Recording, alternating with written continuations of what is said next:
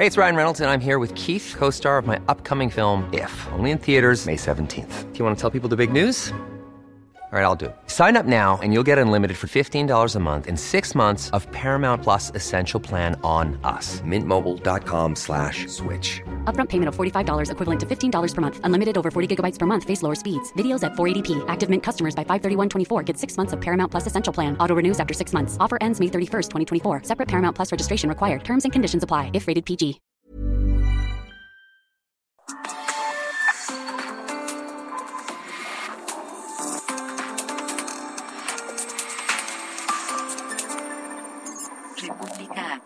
Con Alejandro Cacho.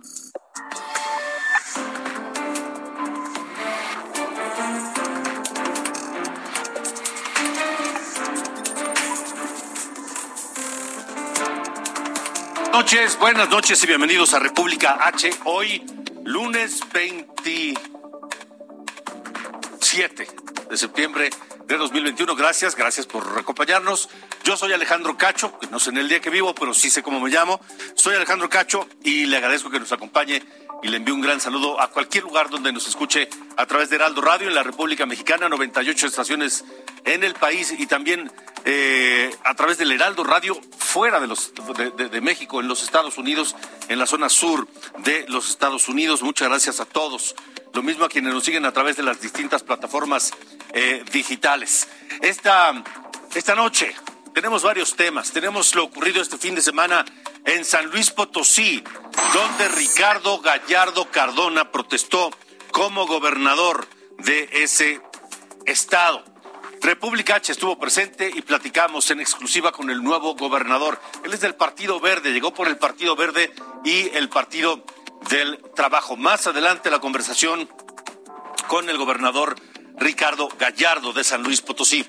También hablaremos de Tamaulipas porque la Comisión Nacional de Búsqueda de Personas Desaparecidas encontró una zona de exterminio en la carretera federal que conecta Monterrey con Nuevo Laredo. Le hemos hablado en distintas ocasiones aquí en República H de lo ocurrido en esa, eh, en esa carretera, donde han eh, desaparecido cerca de un centenar de personas eh, y, y ahora se ha encontrado un campo de exterminio activo en esa zona. Vamos a hablar con Jorge Ernesto Macías, el comisionado de búsqueda de Tamaulipas. También, ya que hablamos de Tamaulipas, el senador Ricardo Monreal le pidió a la bancada de Morena revertir el fuero vitalicio que le concedió al gobernador de Tamaulipas, Francisco Javier García Cabeza de Vaca, un hombre sumamente cuestionado, quien eh, es buscado por la justicia federal y que ahora Cabeza de Vaca eh, logró blindarse con los diputados de su Congreso, de su Congreso estatal, y que, bueno, pues habremos de esperar qué es lo que ocurre, porque el Congreso de Tamaulipas también le contestó al propio Ricardo Monreal acerca de estas eh, palabras, de estos dichos allá en ese estado. Y bueno, ¿qué más le vamos a decir? Vamos a tener el propio García Cabeza de Vaca, abrió su cuenta de, de Instagram, salió ahí y dijo que que, esa vía de comunicación estará abierta para que le hagan preguntas y para que le digan todo lo que los tamaulipecos le quieran comentar al gobernador polémico Francisco Javier García Cabeza de Vaca. Estamos en la cabina de Heraldo Radio para toda la República Mexicana por el 98.5 en la Ciudad de México y distintas frecuencias en 98 estaciones del país. Yo soy Alejandro Cacho, son las 8.3, esto es República H y comenzamos.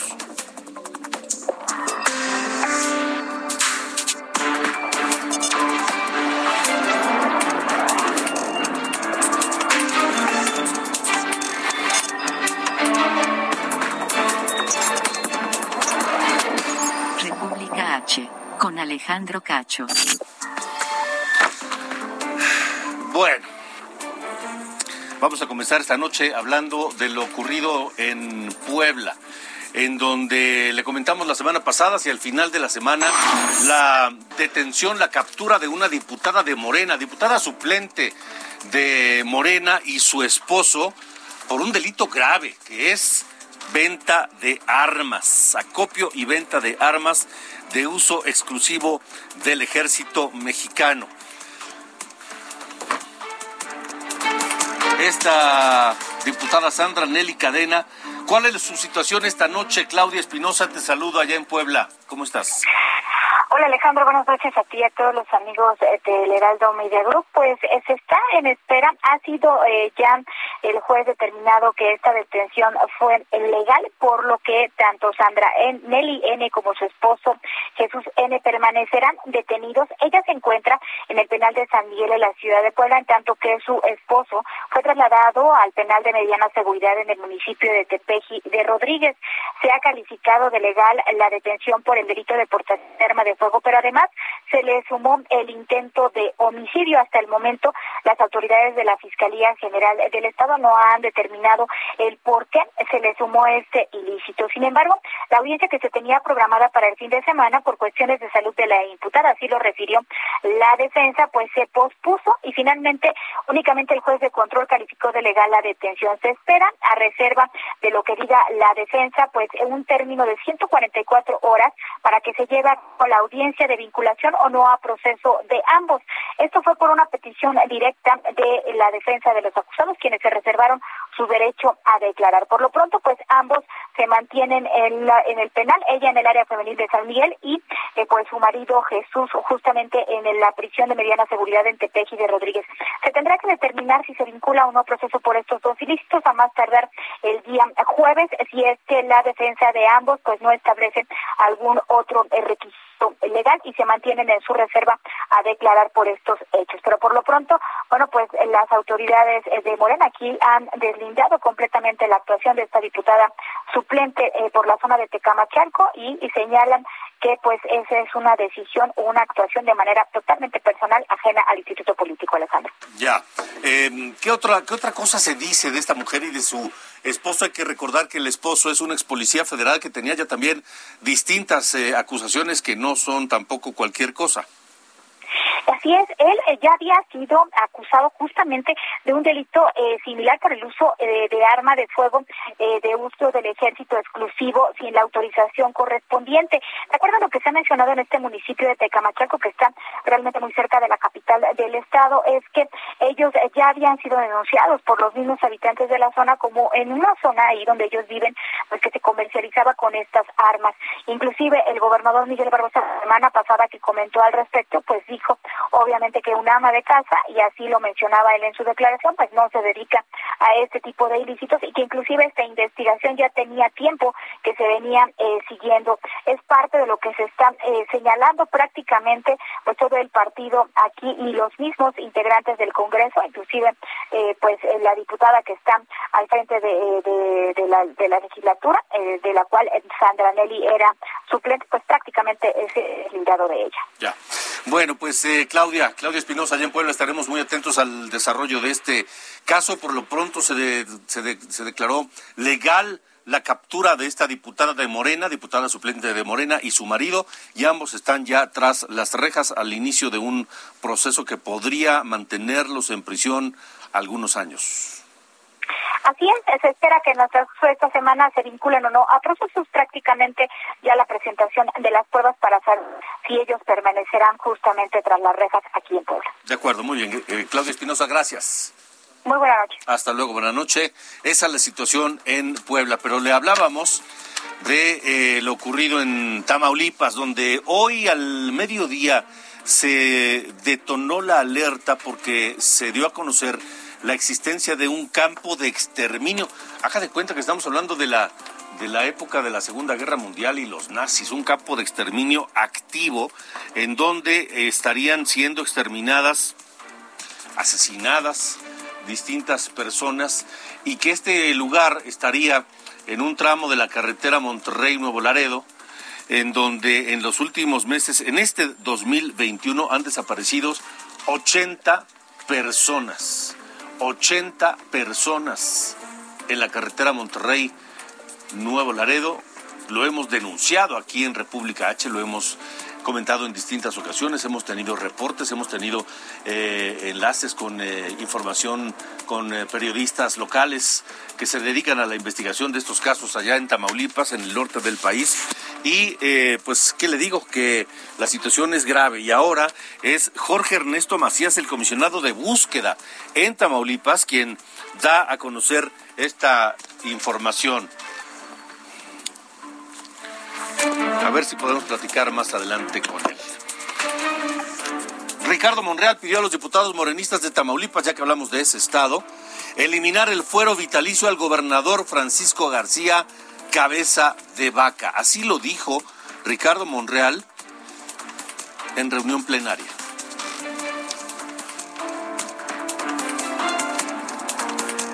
Tenemos a Ricardo Monreal. Vamos a una pausa. Estamos en República H. Yo soy Alejandro Cacho. Tenemos mucho más esta noche. Son las 8 y 10. Volvemos. Regresamos.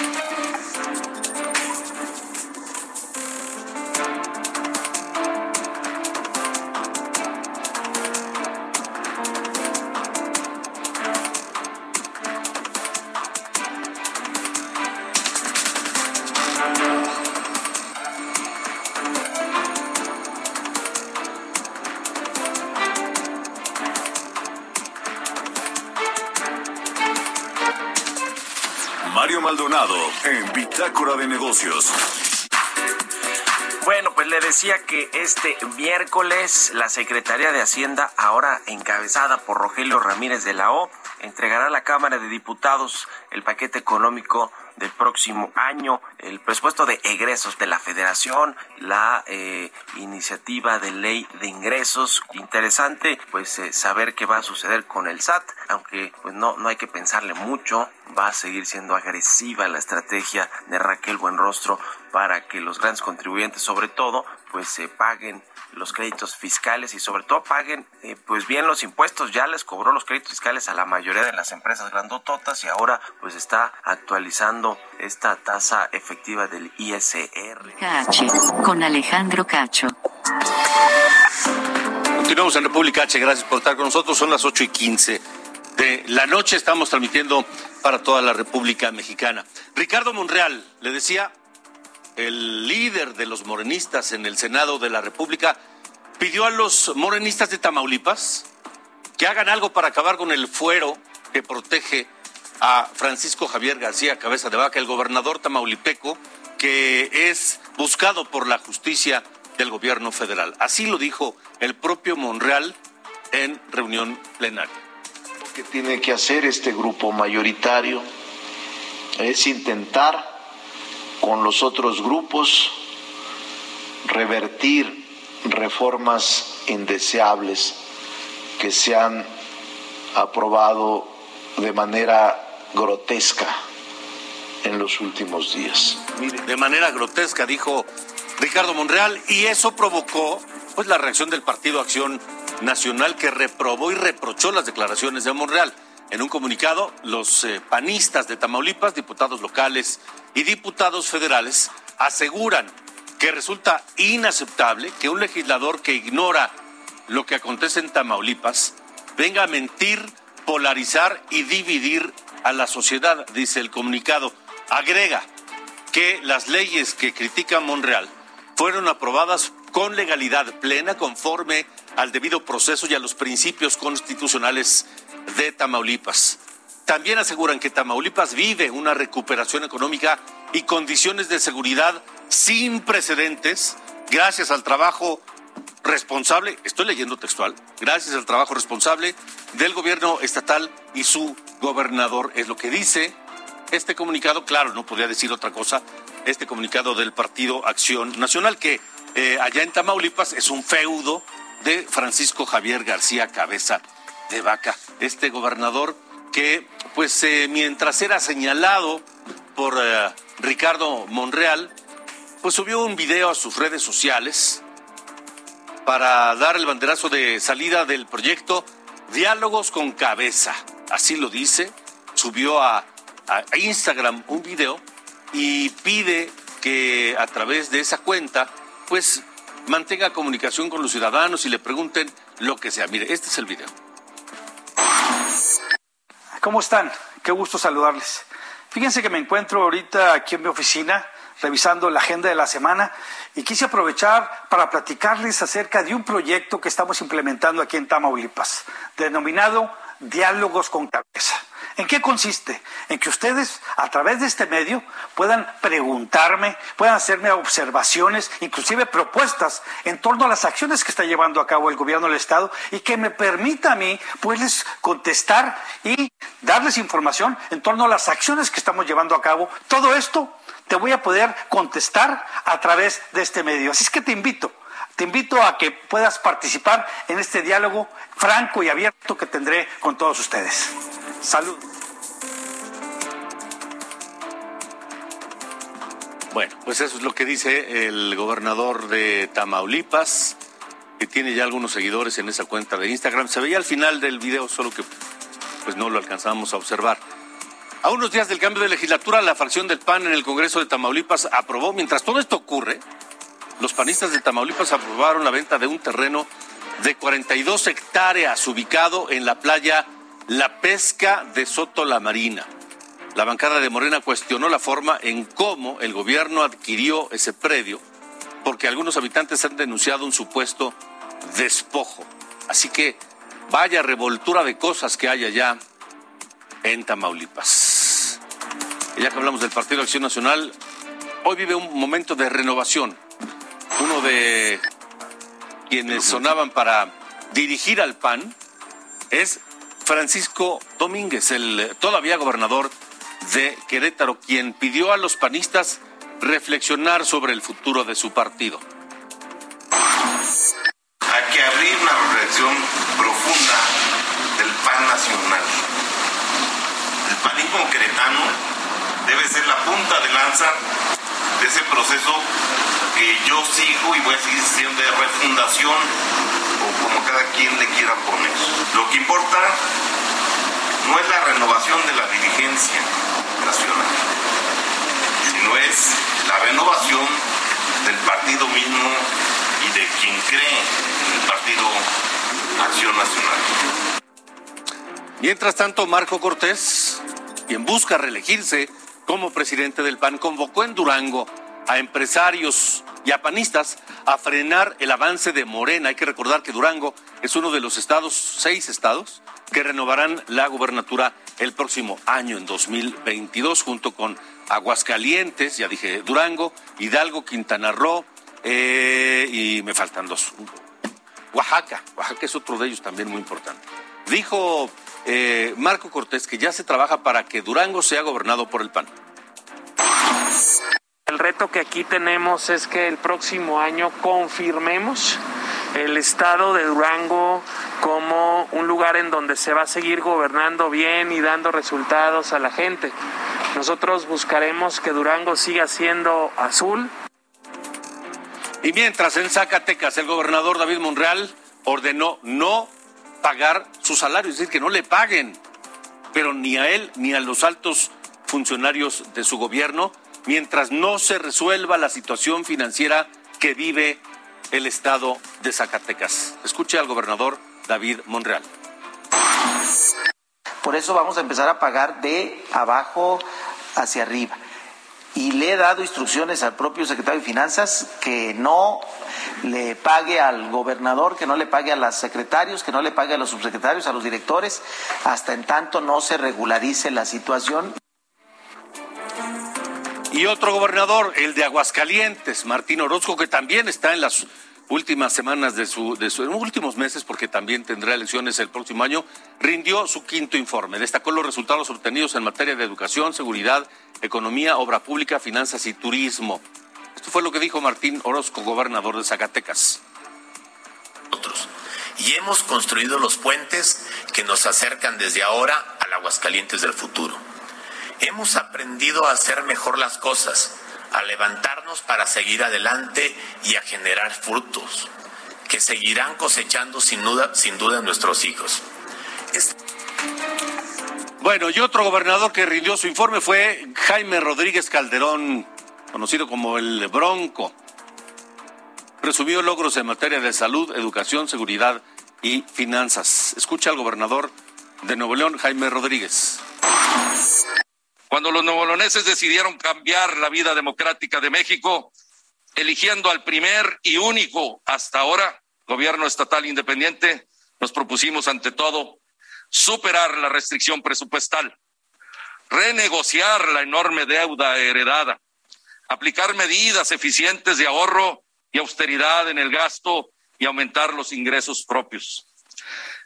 Quiero decirles que sanear las finanzas públicas tuvo un valor enorme para mi gestión y desde luego la tendrá para las subsecuentes. Bueno, es Rodríguez Calderón. Eh, ya que estamos en Nuevo León, el gobernador electo Samuel García dio a conocer que mantendrá en su puesto al secretario de Finanzas actual y al secretario de Seguridad del Estado. El fin es dar continuidad en esas dos áreas. Samuel García se reunirá esta semana con Carlos Alberto Garza Ibarra, quien es el secretario de Finanzas, y con Aldo Fassi Suazua, el secretario de Seguridad Pública, para conocer la situación en que recibirá Nuevo León. Y vamos ahora al sur, vamos a Campeche, donde rindió protesta como presidenta municipal de la ciudad de Campeche, eh, eh, Vivi Ravelo. Ella ganó por el partido Movimiento Ciudadano e invitó a los integrantes de su gobierno a trabajar en equipo por el bien de los campechanos y pidió a la población hacer propuestas para mejorar a la ciudad de Campeche. Vivi Ravelo que empezó, empezó enfrentada ya con la gobernadora Laida Sansores, la gobernadora de Morena, que también ha asumido el cargo y que recientemente convocó a una reunión con los presidentes municipales electos de Campeche y la única que no acudió a ese encuentro fue Vivi Ravelo. Ahora, Laida Sansores no acudió a su toma de posesión como presidenta municipal de Campeche.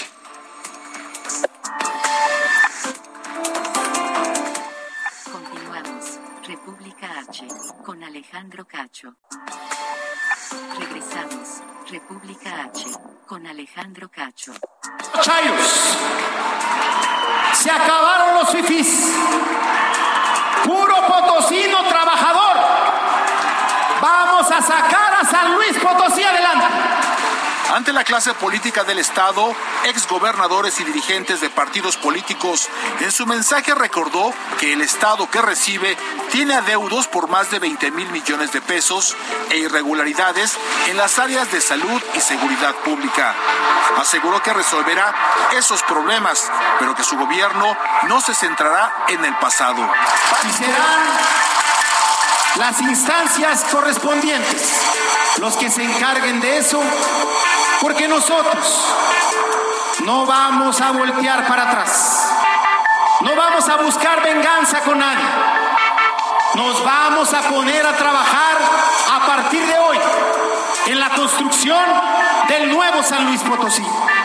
Parte de ese nuevo estado se trabajará con los empresarios que invertirán en el corto plazo 4 mil millones de pesos en infraestructura. Hoy necesitamos una reconciliación pacífica entre todas y todos los potosinos. Aplaudo a la Alianza Empresarial de San Luis Potosí que está presente el día de hoy y les pido un fuerte aplauso para los empresarios potosinos. Con ellos vamos a sacar a San Luis Potosí. Para todo esto pidió a los partidos políticos sumarse en esta construcción. Amado Azueta, Heraldo Televisión. Esto es República Bueno, ya, H. ahora sí es de de veras. Ahora sí ya, ya, ya, ya, ya es de, de veras esto. ¿Cómo se ve ya el toro no desde la barrera, sino ya en el ruedo? No, bueno, este, ahorita todavía unas horas lo estamos viendo todavía atrás del ruedo, pero bueno, creo que ya la, inercia de día a día eh, nos va a ir llevando eh, en la conducción que nosotros, nosotros queremos llevar a San Luis Potosí. Eh, lo platicamos en campaña, Alejandro, y hoy lo vuelvo a comentar. San Luis Potosí necesitaba un cambio. Teníamos 90 años de no tener alternancia en San Luis Potosí. Era muy eh, gobiernos que nada más se dedicaron a administrar prácticamente el recurso sin pensar en ningún crecimiento positivo para, ni para la ciudad ni para todo el Estado. Y la verdad es que tuvimos administradores más que gobernadores, administradores de recursos hacia unos cuantos nada más. Eh, el Estado tiene 30 años que no se mueve, que está quieto.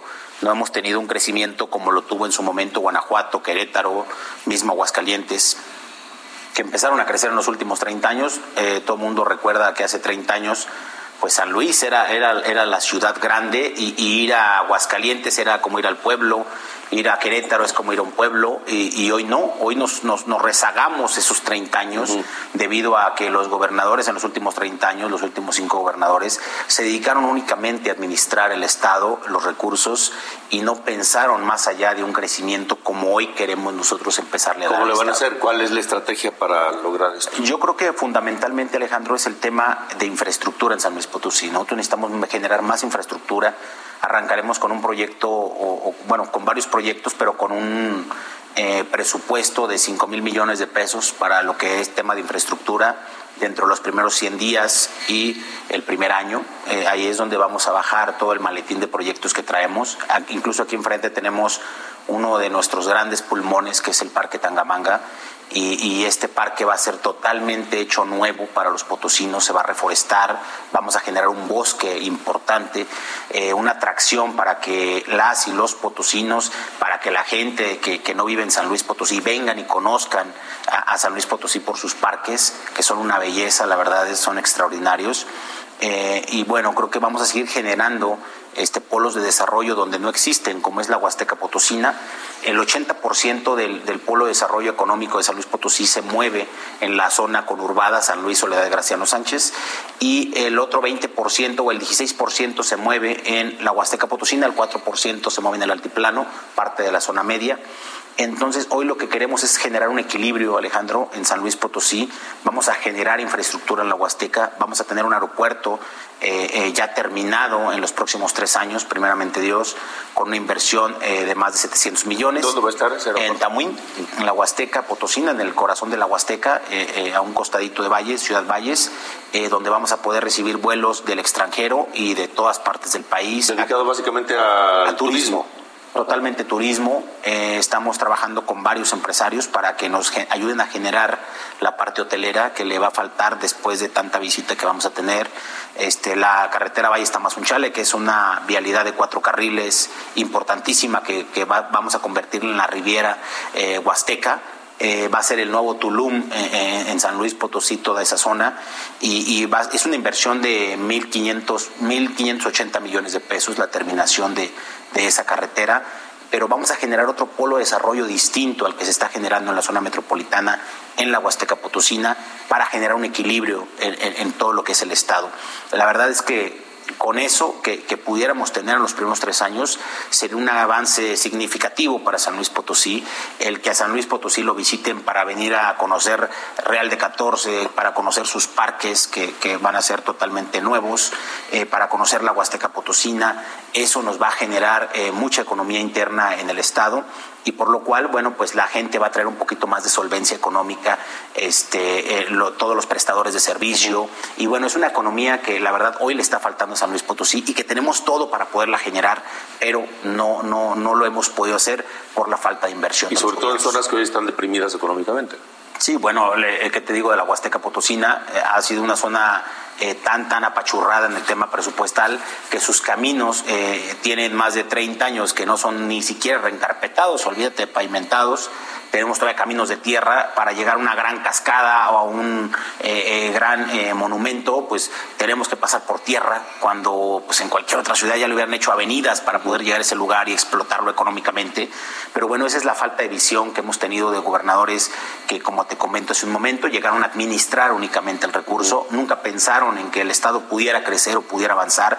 Y bueno, creo que hoy la tarea de nosotros es grande, pero, pero se va a notar luego, luego, porque pues nunca se hizo nada y ahora que se empiece a hacer, pues se va a ver por todos lados la obra. Entonces, bueno, eso es para potenciar el turismo, que es una gran oportunidad. El turismo y la economía local. Ajá. Y ahora, eh, otra forma de, impulsar la economía es la, industria, que San Luis ya tiene una base industrial. Importante. Sí, tiene una base industrial muy importante, eh, que es lo que son empresas armadoras de, carros, tenemos BMW, tenemos General Motors, tenemos muchas, muchas empresas que llegan eh, eh, satélites a complementar este tipo de plantas armadoras de autos.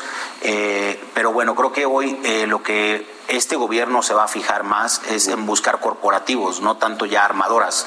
Corporativos que podamos traer que puedan pagar mejores sueldos. Ese fue el secreto de grandes ciudades, no nada más en, México, sino en el mundo. El que nosotros no tengamos tanta maquiladora, no tengamos tanta mano de obra barata y que podamos tener eh, corporativos que nos puedan generar eh, pagos de media alta y no de media baja, que es lo que le sucedió a San Luis Potosí en los últimos 12 años. Por eso creo que hoy eh, la, sinergia nos tiene que llevar a otro rumbo en, económico en el Estado y tenemos que buscar otro tipo de oportunidades. mañana estarán en el informe de gobierno el embajador de Qatar, estará el embajador de Líbano, eh, va a estar el embajador de Marruecos. Eh, eh, voy a tener reunión con, con, varios funcionarios de Relaciones Exteriores de todo lo que es Medio Oriente, donde hemos tratado, vamos a tratar con ellos el tema precisamente de instalación de corporativos y de empresas en San Luis Potosí. Ellos vienen a invertir a México, van a invertir en México. Nosotros nuestra tarea es que vengan a invertir a San Luis Potosí, que es el centro del país, que es el ombligo de, todo el país. Tenemos, eh, como dice la canción, 10 estados que, podemos eh, caminar eh, fácilmente a una hora, a hora y media, dos horas, a dos horas y media máxima por carretera, por pista. Tenemos un gran aeropuerto, tenemos el sistema de, ferrocarril, tenemos todo para, para, tener una conectividad para todo el país eh, exacta, tenemos puertos muy cercanos, lo que es el puerto de Tampico, y bueno, creo que hoy eh, se trata precisamente de eso, de buscar nuevos mercados, de buscar gente que, que, quiere invertir en México, pero que se vengan a San Luis Potosí, potencializar San Luis Potosí, como tú lo comentas, en el tema económico, industrial, pero ya buscando otro tipo de mercados, ya, ya, ya viendo que quiénes son los que traen el dinero, quiénes son los que quieren invertir en este tiempo tan difícil, que, que, venimos saliendo de una pandemia mundial y de una recesión económica mundial muy fuerte y que no cualquier empresa va a querer ahorita aperturar o, buscar nuevos horizontes de crecimiento cuando venimos saliendo precisamente de las crisis. Hoy los países, eh, muchos países asiáticos eh, lo, van lo están haciendo, incluso en plena pandemia lo hacían y lo hacían y lo hacían. Este, eh, y bueno, creo que hoy nosotros lo que tenemos que buscar pues, son esos mercados, ¿no? Los que nos faciliten al momento la instalación de plantas o de corporativos. Ahora, eh, ese perfil de inversiones, de ejecutivos que vendrían a esos corporativos, buscan lugares eh, con servicios, Claro, que los tiene San Luis Potosí, con infraestructura que la tiene San Luis Potosí. Digo, todo es mejorable, por supuesto. Claro.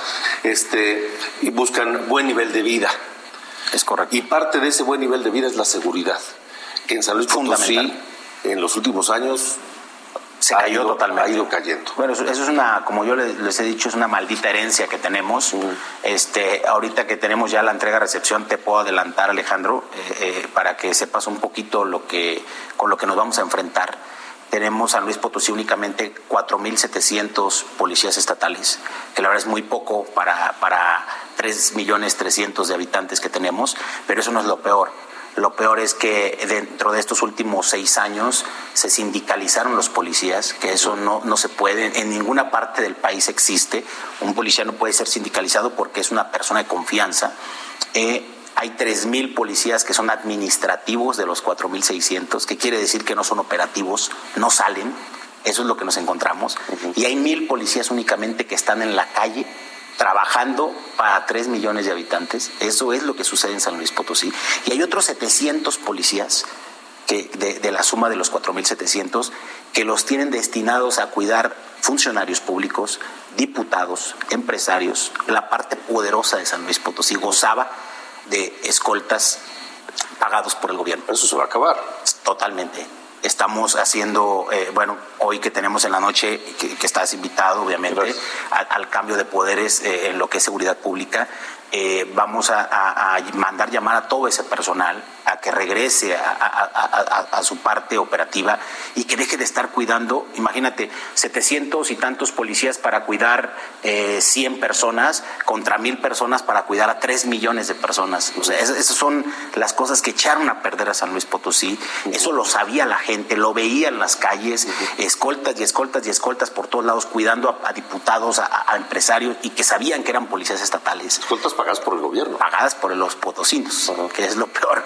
Eh, y, ellos sin seguridad pública en las calles, únicamente con una patrullita por ahí que se dejaba ver y, el acompañamiento de uno o dos municipales y, era todo lo que existía en San Luis Potosí.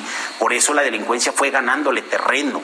A, las instituciones y, hoy eh, somos una, la zona metropolitana es una de las zonas más golpeadas de las zonas metropolitanas del país, pero fue por eso, porque no hubo mano dura, porque se soltó la seguridad pública, porque eh, eh, prácticamente secuestraron a muchos policías para que cuidaran a funcionarios. Había diputados locales que traían hasta ocho escoltas pagadas por los potosinos, ocho escoltas en un solo diputado local. Y, bueno, ese tipo de cosas son las que no pueden seguir sucediendo en San Luis Potosí.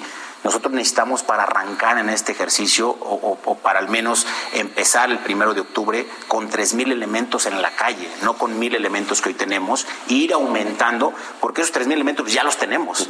Únicamente hay que sacarlos a las calles. Pero aún así son, serán insuficientes, son insuficientes. pues no son nada. Eh, nosotros tenemos que ir cada año aumentando presupuestalmente primero para no fallarles con sus pagos y adquiriendo nuevo personal de las academias que vamos a echarlas a jalar como, como Dios manda porque hoy las academias pues son de adorno nada más, no están reclutando a nadie porque como no contratan, pues no reclutan. Entonces, pues es una plantilla grande eh, que, que, existe en las academias que está nada más eh, eh, de adorno prácticamente. Ahora las academias van a funcionar, van a reclutar gente y vamos a meterlos a, a la seguridad pública. Pero eso requiere capacitación. Tiempo, además. Tiempo, capacitación, equipamiento y eh, obviamente pues el, el, recurso humano que es el más difícil, ¿no? Porque hoy para formar parte de, de, las nuevas corporaciones pues tienen que pasar ciertos controles de confianza que no cualquiera los pasa. Entonces creo que hoy es importante eh, eh, que veamos y, y, y que suceda este, ese cambio en la seguridad pública en San Luis Potosí para poder generar la inversión y que todos se sientan tranquilos. ¿Y de dónde va a salir el, el, presupuesto para eso? Nosotros tenemos presupuesto suficiente, lo único que hay que hacer es administrarlo correctamente. En el tema de seguridad pública siempre hubo presupuesto, se malgastaba, eh, se tiraba el presupuesto y bueno, eh, vimos últimamente eh, compra masiva de cámaras sin licitar, eh, compra masiva de vehículos sin licitar, o sea, cosas que, que, estuvieron sucediendo en estos últimos seis años y que nadie le puso eh, eh, el interés por decir, a ver, espérame, pues si ya tenemos 600 unidades de patrulla, pues ¿quién las va a manejar? ¿Para qué compramos más? En lugar de reclutar más personal, en lugar de, de, de tener servidores públicos que pudieran entrarle a, a cuidar a la ciudadanía, ¿no? Optaban por comprar equipamiento que es donde les deja el dinero y donde pues traían ahí las vueltas de los recursos, ¿no? Ahora, eh, también el ambiente social es en algo que hay que trabajar en San Luis Potosí. Lo comentábamos claro. la vez que platicamos claro. aquí en campaña, que había como dos polos. Una polarización total, Ajá. exactamente. Bueno, yo creo que es, eso eh, se tiene que ir quitando. Yo hice un llamado, Alejandro, cuando eh, se acabó la campaña, a la unidad, hice un llamado a la reconciliación del Estado y creo que eso empezó a funcionar. Hoy tenemos la aprobación de las cámaras de la industria, eh, eh, de todas las cámaras de la Alianza Empresarial, nos hemos reunido con ellos, les presentamos ya los proyectos de infraestructura, nos los van a avalar las cámaras, eh, va a ser una sinergia donde ya tenemos que olvidarnos de, de, de, esa polarización que existió en campaña, de los ricos contra el pobre, el pobre contra el rico y las peleas ahí, ¿no? Entonces, hoy sí tenemos ya que hacer una cicatrización después de la campaña, una unidad para que todas y todos podamos convivir en el nuevo San Luis Potosí y que cada uno tenga lo que realmente se merece. Los empresarios, apoyo a las empresas para no perder empleos, que eso pues, nos afectaría a nosotros como gobierno. A los que no tienen empleo, pues que tengan empleo y que tengan apoyos sociales, que tengan recurso. Eh, el, el, más desfavorecido. Creo que tiene que haber un equilibrio en San Luis Potosí. Anteriormente no existía ese equilibrio, hoy todo era para un solo lado, no existía la, la otra parte de la ayuda. Hoy tiene que haber una mano izquierda y una derecha para poder gobernar San Luis Potosí. Eh, por supuesto que, que, que, no va a ser un, una tarea fácil ni rápida, pero hay que empezar a, a trabajar y a sentar las bases. En ese proyecto eh, de Ricardo Gallardo, eh, ¿viene el sello de la 4T? Fíjate que viene el sello, viene el sello de este mismo gobierno. Nosotros eh, hemos estado trabajando en coordinación mucho con el presidente de la República. La verdad es que el presidente eh, me ha tratado excepcionalmente, no, no, nunca voy a negar eso. Eh, se ha portado excelente con un servidor en todo momento. Eh, y vamos a recibir mucha ayuda por parte del gobierno federal, que es lo que ahorita necesitamos como ciudad para poder empezar a caminar, a crecer. Este, más sin embargo, bueno, tiene, tenemos que tener nuestro propio estilo, el propio toque. Eh, como te comenté hace un rato, tenemos que tener la mano derecha y la mano izquierda uh -huh. para poder gobernar. Este, no podemos polarizar solamente de, de un solo lado. Y, y, bueno, yo la verdad es que quiero mucho al presidente, se, se portó mucho, muy bien conmigo y siempre se lo voy a agradecer toda la vida. Y, y vamos a respaldar al, al presidente de la República en todo momento. Vamos a trabajar con el gobierno federal en coordinación para lo que son los temas de seguridad, los temas económicos, que son los que le interesan a la población de San Luis Potosí. Tenemos que anteponer eh, a la ciudadanía ante todo, no, no, no, no, no particularizar nada, pero, pero vamos a tener nuestro propio toque eh, y, y, eso va a ser esencial para que la gente vea que, que no es un gobierno únicamente ni de ocurrencias, ni un gobierno donde solamente tenga una sola mano para gobernar. Eh, eh, vamos a tener la mano izquierda o para sea, gobernar. que se concentre solamente en una parte de la población, ¿no? Claro, vamos a estar con las dos manos. Ahora, eh, en, en, esa reconciliación, en ese mensaje de unidad para los potosinos, ¿qué mensaje le da el gobernador Ricardo Gallardo a, la gente, a los potosinos, a, las, a quienes votaron por él, a quienes no votaron por él y al resto de las fuerzas políticas? No, bueno, que hoy eh, son nuevos tiempos, eh, hoy eh, representamos un cambio para San Luis Potosí, tenemos que trabajar juntos, todas y todos, para este cambio, no importa.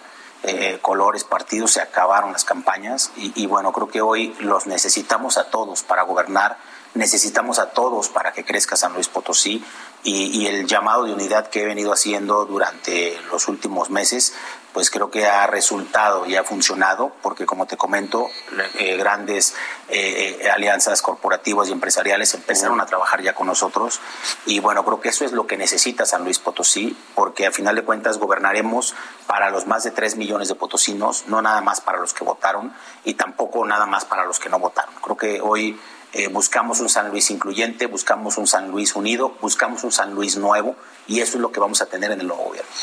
¿Algún mensaje para aquellos que pudieran considerarse adversarios o para quienes en el pasado gozaron de privilegios que ya no van a tener? Bueno, ojalá que entiendan que, que, los tiempos cambiaron, que son nuevos tiempos, que, que, hoy necesitamos esos cambios para darle el equilibrio al Estado. Y bueno, eh, y si no entienden, bueno, pues ni modo, también son libres de expresarse, libres de, hacer y decir lo que quieran. Eh, nosotros seguiremos trabajando por la mayoría, por las mayorías, y nunca vamos a particularizar nada ni anteponer nada que no sea más que el bienestar de la población y de los más de tres millones de potosinos. Pues, gobernador, este, suerte, suerte en los próximos seis años, que haya éxito para los potosinos, porque el éxito de los potosinos será el éxito de Ricardo Gallardo. Claro, si le va bien al gobernador, le va bien a San Luis Potosí. Y en este programa, en este República H, estamos abocados a seguir la agenda de los estados. Así será. Las agendas estatales y ojalá que esta sea Nos dará muchísimo gusto. Nos dará muchísimo gusto. Gracias, Alejandro. Gracias, gracias. El gobernador Ricardo Gallardo Cardona de San Luis Potosí. Esto es República H. Es momento de ir cuando faltan 10 para las 9 a un recorrido por la República Mexicana. El gobernador electo de Michoacán, Alfredo Ramírez Bedoya, confía en que el Tribunal Electoral valide la elección. Esto después de que la alianza PRI-PAN-PRD impugnó las votaciones. Esta no es la primera vez que los partidos intentan desbancar a Ramírez Bedoya. De confirmarse su triunfo, podría tomar posesión el primero de octubre. La Comisión Nacional de Derechos Humanos pidió a Jaime Bonilla garantizar la libertad de expresión luego de que un grupo de medios de comunicación denunciaran pocas oportunidades para acceder a información sobre temas de interés común. La CNDH exhortó al gobernador de Baja California a superar las diferencias con los medios y a trabajar de manera conjunta. Se instaló la 60 legislatura de Querétaro. Esto bajo la dirección del diputado Antonio Zapata. 25 legisladores rindieron protesta y aseguraron estar listos para servir y colaborar con el Estado. Milena Quiroga rindió protesta como nueva presidenta municipal de La Paz, Baja California Sur.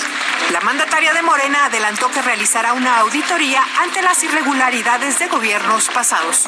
Un tribunal regresó el predio La Pirámide al gobierno de Catepec y ahora es propiedad municipal.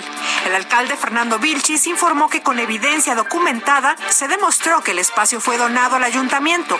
Actualmente aquí se lleva a cabo el programa Un Respiro para Ecatepec, donde se recarga y se prestan tanques de oxígeno gratuitamente. Miren, en Zapotlanejo, Jalisco, la sala electoral regional anuló dos casillas. Y eso volteó el resultado de la elección. Ahora Zapotlanejo será gobernada por el candidato de Morena, no por el que originalmente se había honrado de Movimiento Ciudadano. Vaya fin de semana violento en la República Mexicana. En Ciudad Juárez, Chihuahua, seis personas murieron calcinadas dentro de una vivienda y un hombre más de 22 años falleció en un hospital. Versiones señalan que cinco hombres armados llegaron a esta casa y dispararon. En Sonora, autoridades confirmaron el hallazgo de los restos óseos de cinco de los diez yaquis desaparecidos desde el 15 de julio. En Chiapas fue detenido el exalcalde de Pueblo Nuevo, Solista Huac, Enoc N. Es señalado como presunto líder del grupo criminal Los Diablos y se le acusa del homicidio calificado de cinco personas. En Zacatecas, la Guardia Nacional detuvo un tráiler que transportaba cerca de 7.000 cartuchos de distintos calibres, además de armas largas. En el Estado de México, el regidor priista Santos Contreras y su hermano Israel fueron asesinados a balazos la madrugada de este lunes en el Valle de Toluca. Esto en República H esta noche. Gracias. Hasta la próxima.